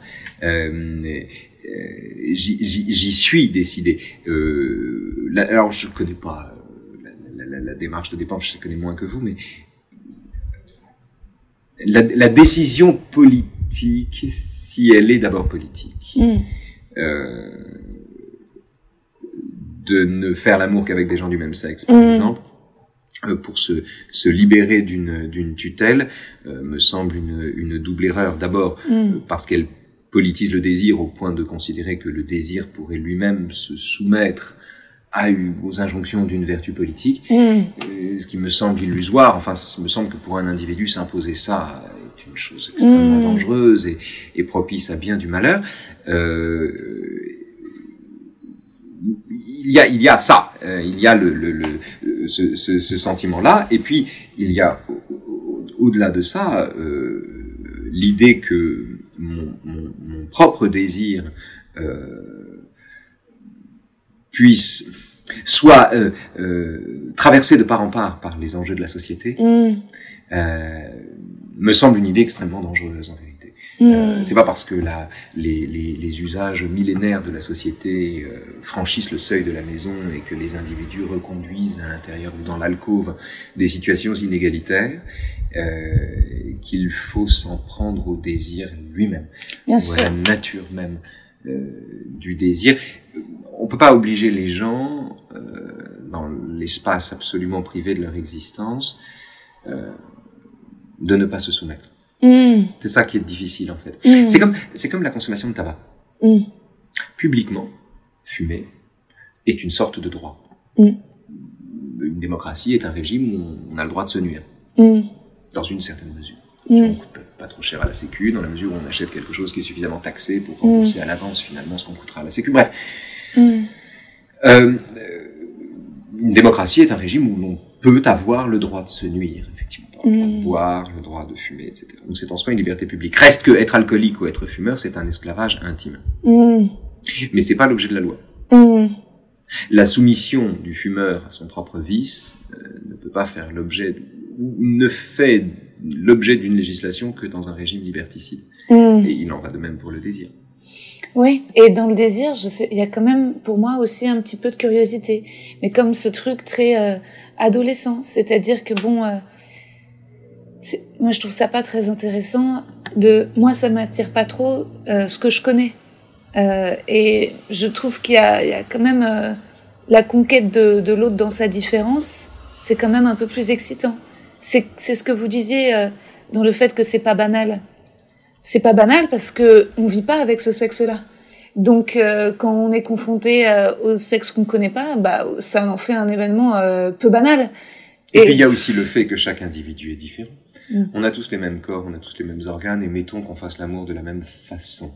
Mm, mm, plus ou moins. Plus ou moins. Qu'on y croise en tout cas des étapes à peu près familières, etc. Je ne parle pas du goujat dont c'est une autre histoire. Euh, mettons qu'on soit, si vous voulez, soumis à ça. c'est dans l'insoutenable légèreté de l'être. Mm. Thomas qui, qui couche avec tout ce qui bouge.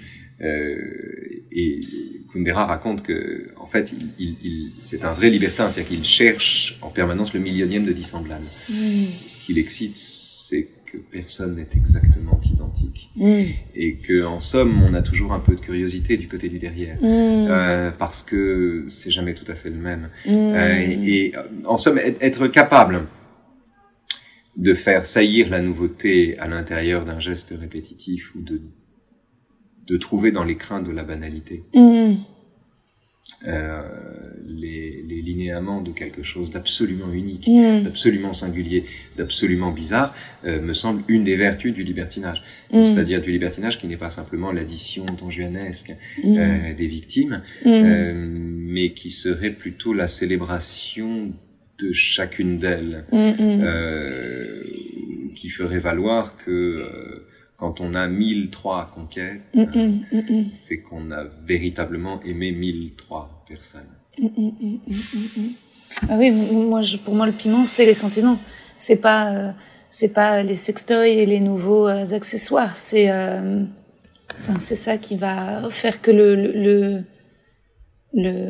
le, l'exercice sportif sera un tout petit peu plus différent. C'est les sentiments j'ai l'impression que c'est que c'est ça qui, qui, qui fait que à chaque fois c'est différent. J'ai un copain qui m'expliquait un jour que la différence entre faire l'amour avec quelqu'un qu'on n'aime pas et faire l'amour avec quelqu'un qu'on aime, c'est toute la différence qu'il y a entre un prêt et un abandon. Et je suis assez convaincu.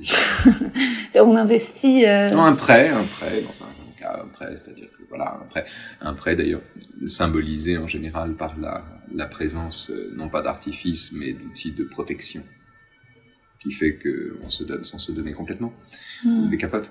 Euh, et euh, alors qu'il y a dans le régime du sentiment quelque chose qui est de l'ordre d'un abandon absolu, mmh. euh, ou d'un absolu, d'un désir d'abandon absolu qui culmine mmh. dans le sentiment d'une séparation totale, parce que euh, on a beau s'accoupler, on finit quand même euh, par être seul. oui, c'est ça, voilà, par retrouver une solitude qu'on a voulu suspendre. Euh, reste que le euh, oui le euh, comment vous dire ça? Je suis pas certain que le, le désir lui-même ne soit pas une forme de sentiment mmh, en fait. mmh, mmh,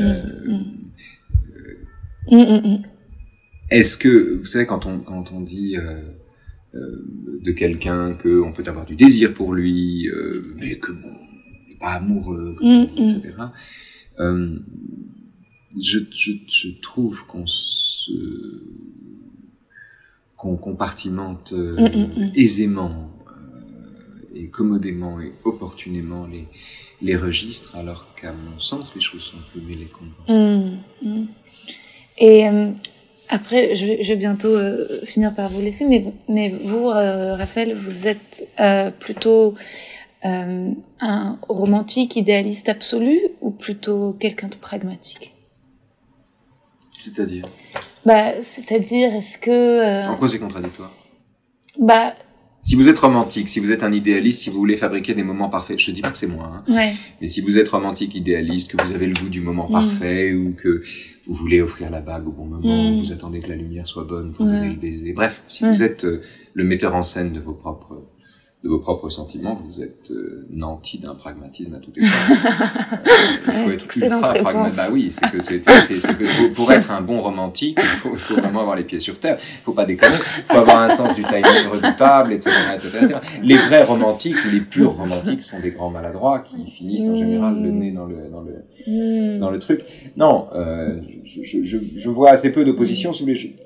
Tendance à penser que le pragmatisme est le meilleur, est le meilleur allié du, est le meilleur allié du romantisme et qu'il ne le contrarie pas Mm. d'ailleurs, qu'il ne le Mm. contredit pas. C'est pas parce qu'on travaille à la fabrication des circonstances qui produisent l'instant de grâce qu'il n'y a pas d'amour dans l'effort qu'on fait et, Mm. et, euh, ni de ni d'émerveillement dans la dans la dans Mm. l'instant lui-même. Donc je j'ai du mal à opposer les deux. Et est-ce que vous avez de la patience pour les gens que vous trouvez un peu bébêtes? Ah, je serais pas prof sinon. Ah oui. Je serais pas prof, sinon. Euh, Il y a deux, bah, c'est- vous savez, pour les profs, enfin pour un prof de philo, il y a toujours il y a deux formes de bêtises. Vous avez la bêtise soluble dans un apprentissage, vous avez la bêtise du type qui dit c'est moi qui ai raison et je Mm. t'emmerde. Bêtise soluble dans l'apprentissage, dans la découverte, que sous une conviction il y a beaucoup d'ignorance euh, et que plus on est sûr de ce qu'on dit, moins on dit des choses sûres. Enfin bref, Hmm. il y a cette première bêtise qui est la bêtise qu'on aime bien parce que c'est celle du type qui croit que la Terre est plate et à qui on apprend que c'est pas le cas quand il va à l'école.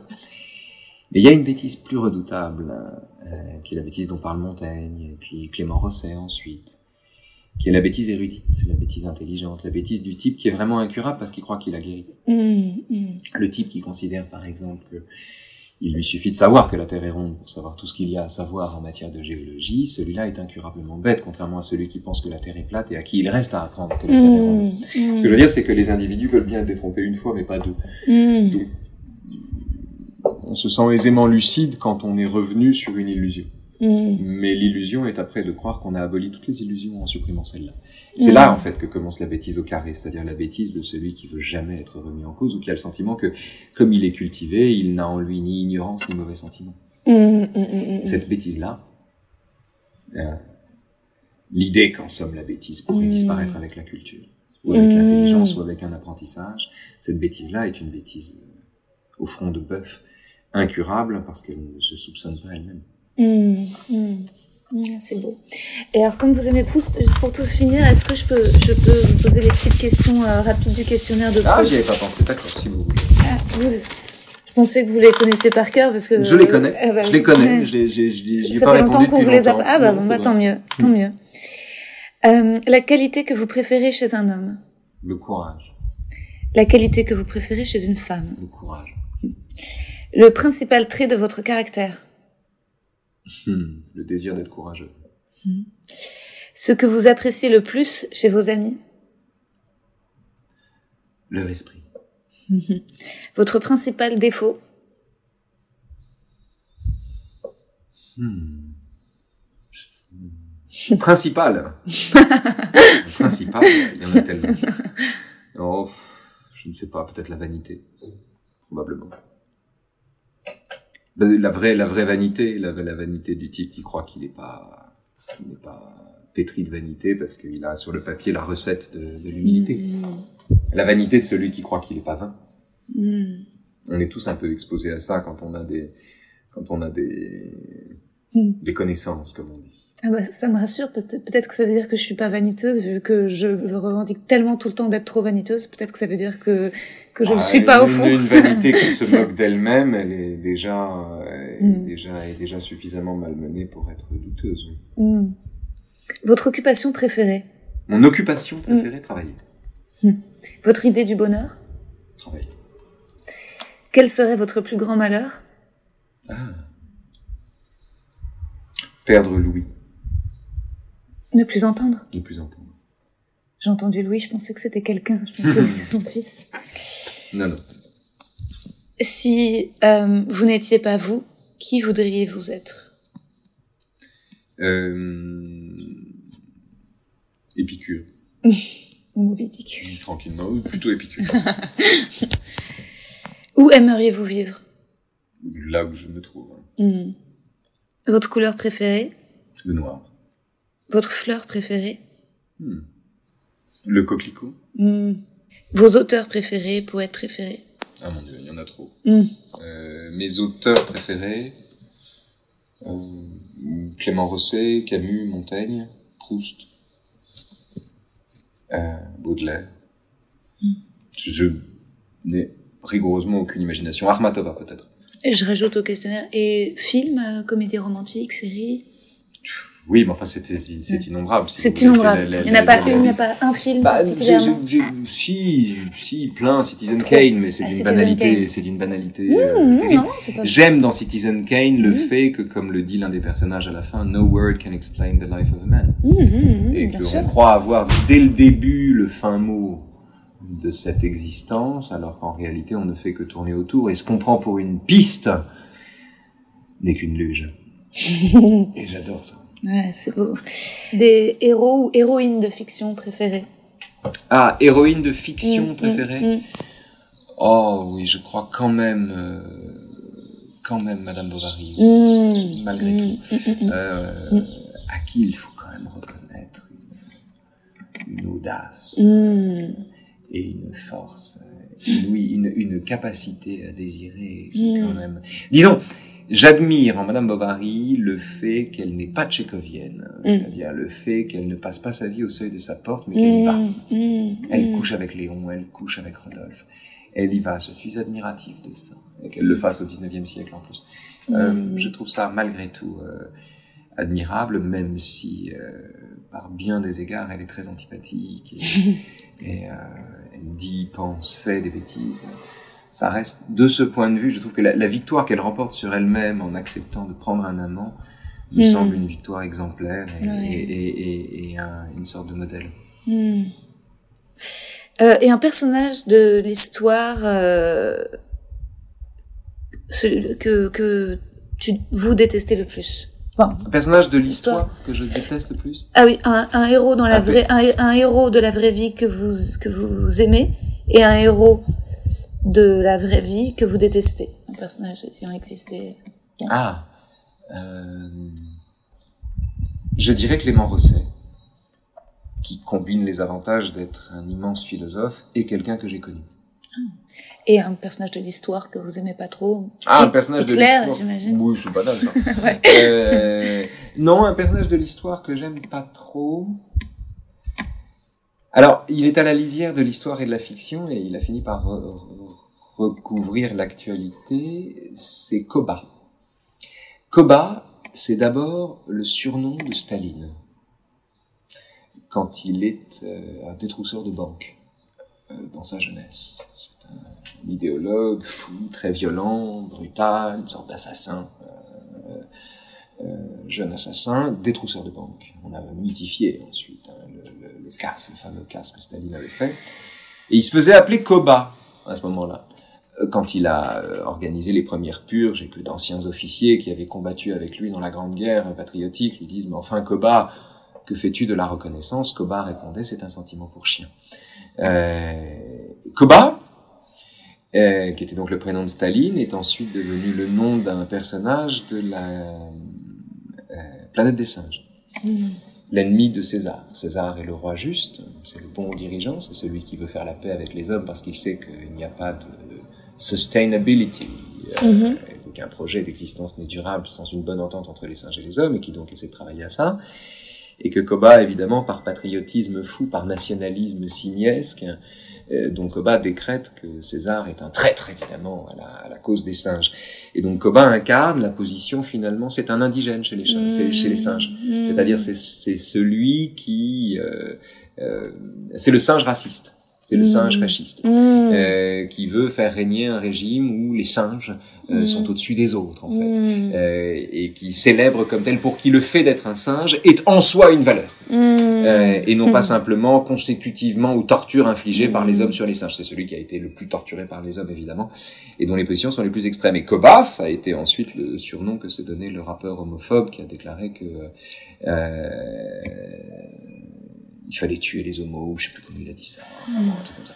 Euh, mais euh, euh, je trouve que ce, ce, ce, ce surnom, Koba, que ce soit celui de Staline, que ce soit celui du, du, du, du, raciste dans la planète des singes, que ce soit celui du rappeur homophobe, Koba, historiquement, est le surnom du connard. euh, je clair. suis, oui, c'est, je suis assez Donc s'il fallait nommer mm une, une connardise maximale, qu'elle soit à la fois réelle et mythique, ce serait celle-là, Koba. J'aime pas Koba. Je suis comme vous. Et euh, votre repas préféré? Mon repas préféré Le lait, le miel. D'accord. Et très enfantin? Non, Non non, non, c'est juif. Ah oui, avec une pomme. Oui, c'est ça. Euh, votre boisson préférée? Le vin. Et euh, votre prénom préféré? Le mien. Raphaël, c'est vrai que c'est très beau. J'y suis pour rien, je l'ai pas choisi. Merci papa, merci maman. Oui. Ça, je dois dire, vraiment. Mm. Ça, ça influe la vie hein, Mais le problème d'avoir un tel prénom, si Ouais. vous voulez, c'est que c'est, c'est- c'est- quand vous-même avez des enfants, vous êtes contraint de leur donner des prénoms qui sont moins beaux que le vôtre, c'est un problème, Ouais. si vous voulez. Je- J'ai pas choisi mon prénom, mais le jour où je me suis aperçu du prénom qu'on avait eu l'intelligence de me donner, j'avoue Mhm. que j'étais reconnaissant. Mm, mm, mm. Je connais pas de plus beau prénom que celui-là, j'y peux C'est rien. vrai que c'est beau. Mais oui. Vous auriez pu Raphaël 2, Raphaël 3 ou Raphaël Junior. Oui, c'est ça, John Ross. Non, non, non, non, c'est pas, c'est pas, c'est pas le genre. Non, non, mal- malheureusement, euh, malheureusement, euh, le mien. Mm. Je suis bien d'accord. Moi, je trouve pas que Rosa soit mon prénom préféré, c'est Rebecca. C'est pas loin de Rosa, Oh, mais. c'est pas mal. Rosa, c'est très bien. Euh, Rosa, c'est très bien. Vous êtes à la lisière de la fleur et de la déclinaison. Mm. Euh, ce que vous détestez par-dessus tout, je Koba. euh, je déteste par-dessus. Non, la lâcheté. Mm. Plus que l'extrémisme. J'ai moins de mal avec l'extrémiste. Mm. Parce qu'il appartient plutôt au premier degré de la bêtise, en fait. Mm, mm, Un vrai raciste. Un type vraiment très, très, très, très con. Euh, à moins d'être un singe. Euh, normalement, on peut faire entrer un peu de bon sens.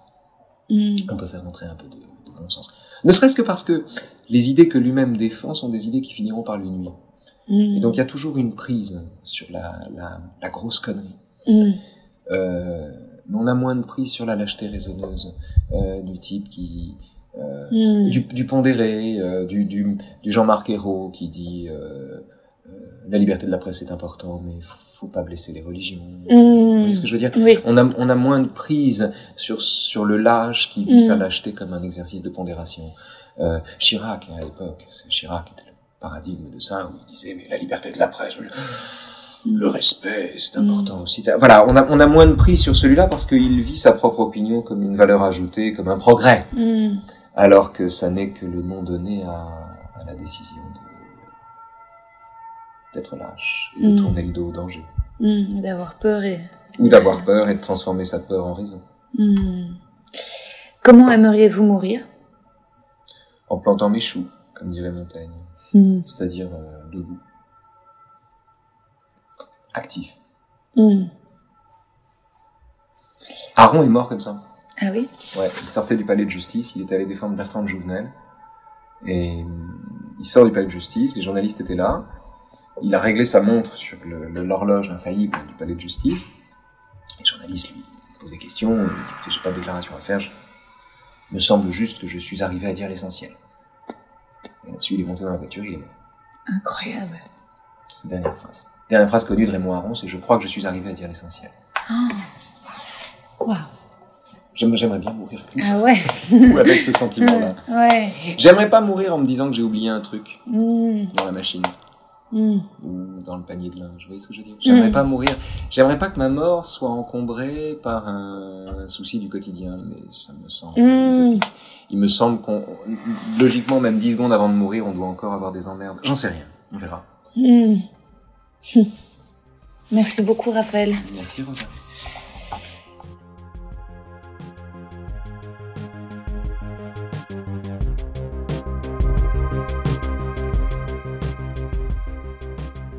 Bon les copains, est-ce que ça vous a plu cet épisode?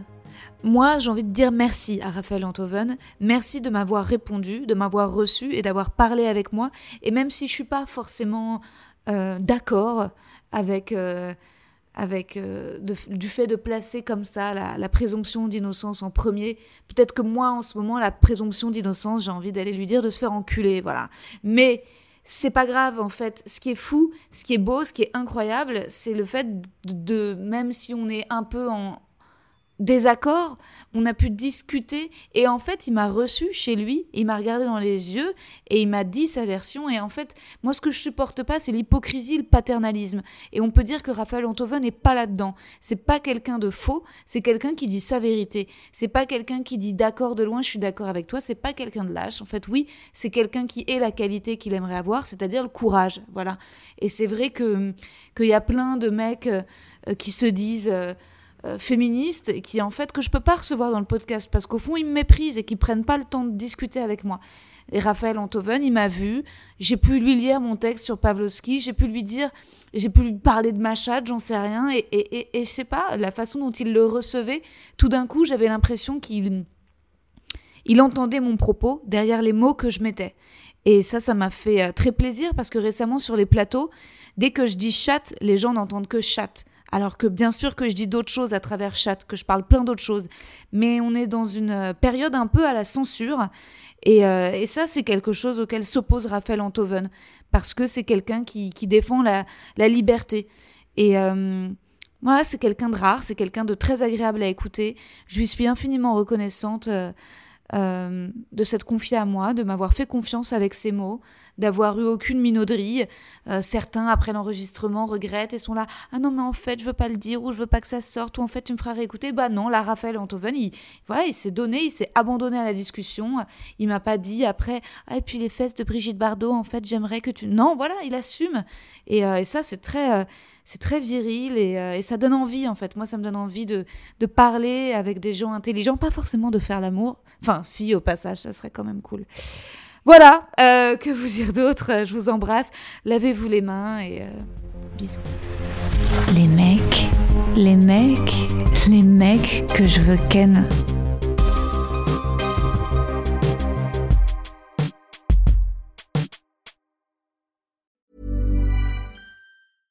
When it comes to your finances, you think you've done it all. You've saved, you've researched, and you've invested all that you can. Now it's time to take those investments to the next level by using the brand behind every great investor, Yahoo Finance. As America's number one finance destination, Yahoo Finance has everything you need, whether you're a seasoned trader or just dipping your toes into the market. Join the millions of investors who trust Yahoo Finance to guide them on their financial journey. For comprehensive financial news and analysis, visit yahoofinance.com, the number one financial destination, yahoofinance.com. Vous avez aimé cet épisode? N'hésitez pas à le dire en faisant une petite story, en taguant mon compte et celui du podcast, at que je veux ken sur Insta. Vous pouvez également soutenir mon travail en venant voir mon spectacle, en lisant mon livre et en commentant sur YouTube les replays vidéo de mes chroniques sur France Inter. Je suis tous les mardis dans Zoom Zoom Zen. Merci, bisous.